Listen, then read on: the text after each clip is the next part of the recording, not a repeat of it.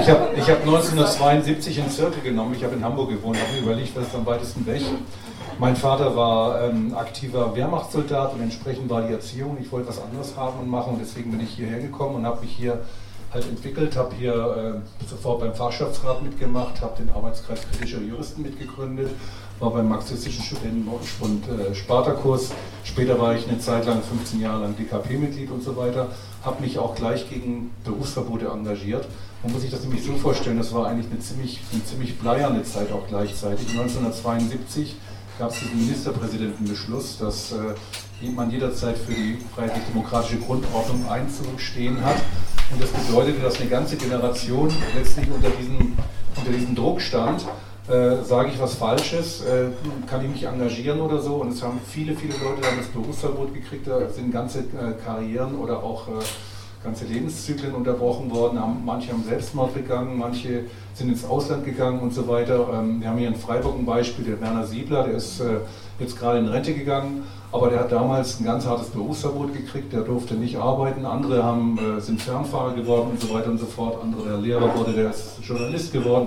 Also ähm, es gab viele, viele Brüche damals in diesen Biografien halt. Ja. Ähm, hat mich jetzt äh, persönlich nicht so sehr interessiert, weil ich bin ja, was du vorhin gesagt hast, ich bin irgendwann durchs äh, juristische Staatsexamen gerasselt und habe dann von einem Tag auf den anderen angefangen, bei einer Versicherung zu arbeiten. Das konnte man damals sehr gut und das habe ich dann halt ähm, 39 Jahre gemacht, bin letztes Jahr in Rente gegangen. Also da gab es keine Berufsverbote, da ging es nur um Zahlen.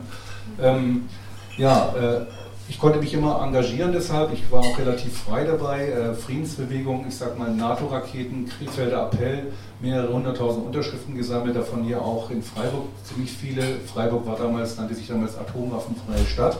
Man muss auch sagen, ähm, dass aufgrund dieses, dieses Drucks viele Sachen zustande gekommen sind durch die Basisbewegung. Äh, jetzt ist ja dieser Atomwaffensperrvertrag wieder gekündigt worden durch die Amerikaner und durch die Russen und so weiter. Lustigerweise ist eine der Sachen, die mich anfänglich sehr stark politisiert hat, die ähm, Dokumentation über Edward Snowden, Citizen 4, falls jemand gesehen hat. Das ist ja eigentlich ein ganz anderes Thema, mit dem ich mich heute auch nicht mehr so viel beschäftige. Also es geht um Überwachung, um Überwachungsstaaten. Ähm, und ausgehend von diesem Punkt, dass ich diese Doku geschaut habe, habe ich dann auch Bücher zu dem Thema gelesen und mir ist relativ schnell klar geworden, hey, ich will auch irgendwas machen, das ist super cool, man muss irgendwas machen. Ähm, und bin über Umwege dann auch bei Ende Gelände gelandet bei dieser Klimagerechtigkeitsthematik, wo man denken könnte, okay, da besteht ja eigentlich gar keine Verbindung. Ähm, aber je tiefer ich mich damit beschäftigt habe, desto mehr ist mir auch klar geworden, dass all diese Kämpfe auch irgendwie zusammenhängen und dass ähm, wenn man eine freiheitliche Grundhaltung hat, wenn man eine maximale Freiheit und ein maximales Glück möchte für alle Menschen, die leben, ähm, dass auch alle möglichen Themen dann irgendwie unter diesen Punkt fallen und bearbeitet werden müssen. Deswegen, ähm, ähm, und das Buch habe ich geschrieben, weil es mir ein Anliegen war, die Klimakrise für jüngere Menschen verständlicher zu machen und auch konkrete Handlungsweisen aufzuzeigen, wie man gegen die Klimakrise aktiv werden kann. Weil ich bei mir selbst gemerkt habe, dass am Anfang eine ganz große Verzweiflung da war und auch eine Ungewissheit, okay, ich möchte was tun, aber wo kann ich denn überhaupt anfangen? Und ich glaube, wenn ich damals so ein Buch gelesen hätte, dann wäre es mir nicht ganz so schwer gefallen. Also ich bin 66 geboren und bin von daher jetzt, äh, war ein Kind auch in den 70ern ähm, und habe mich auch so die ersten äh, Politisierungsanfänge, das war eben auch die Friedensbewegung oder auch äh, der Unterricht bei linken Lehrern. Und ähm, habe dann in Freiburg studiert, Sozialpädagogik und bin dann im, auch durch, unter anderem auch durch mein Studium und eben durch die, vor allem durch die Auseinandersetzung mit dem Thema Gewalt gegen Frauen und Mädchen dann auch äh, nochmal stärker feministisch äh, ähm, politisiert worden.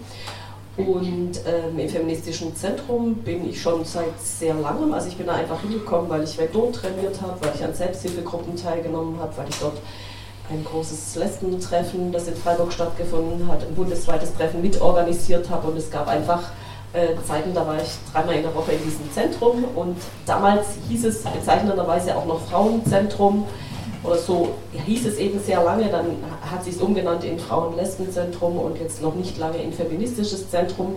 was ich einfach auch sehr spannend finde, weil es auch so eine, eine Bewegung von einer Identitätspolitik eben hin zu einer ähm, feministischen Politik auch im Namen auch äh, zeigt, obwohl natürlich das feministische Zentrum oder auch das Frauenzentrum, ähm, es war schon immer feministische Politik das, oder Aktivismus, was da gemacht worden ist, aber früher war dieses Wir Frauen äh, nochmal, ähm, das war einfach ganz äh, zentral, oder wir Frauen und wir Lesben äh, und die ähm, Lebensverhältnisse, in denen wir uns befinden das feministische Zentrum heißt auch Feministisches Zentrum für Frauen, Lesben, Trans- und Interpersonen. Das heißt, auch da hat es eine Veränderung, äh, eine queerfeministische Veränderung auch gegeben.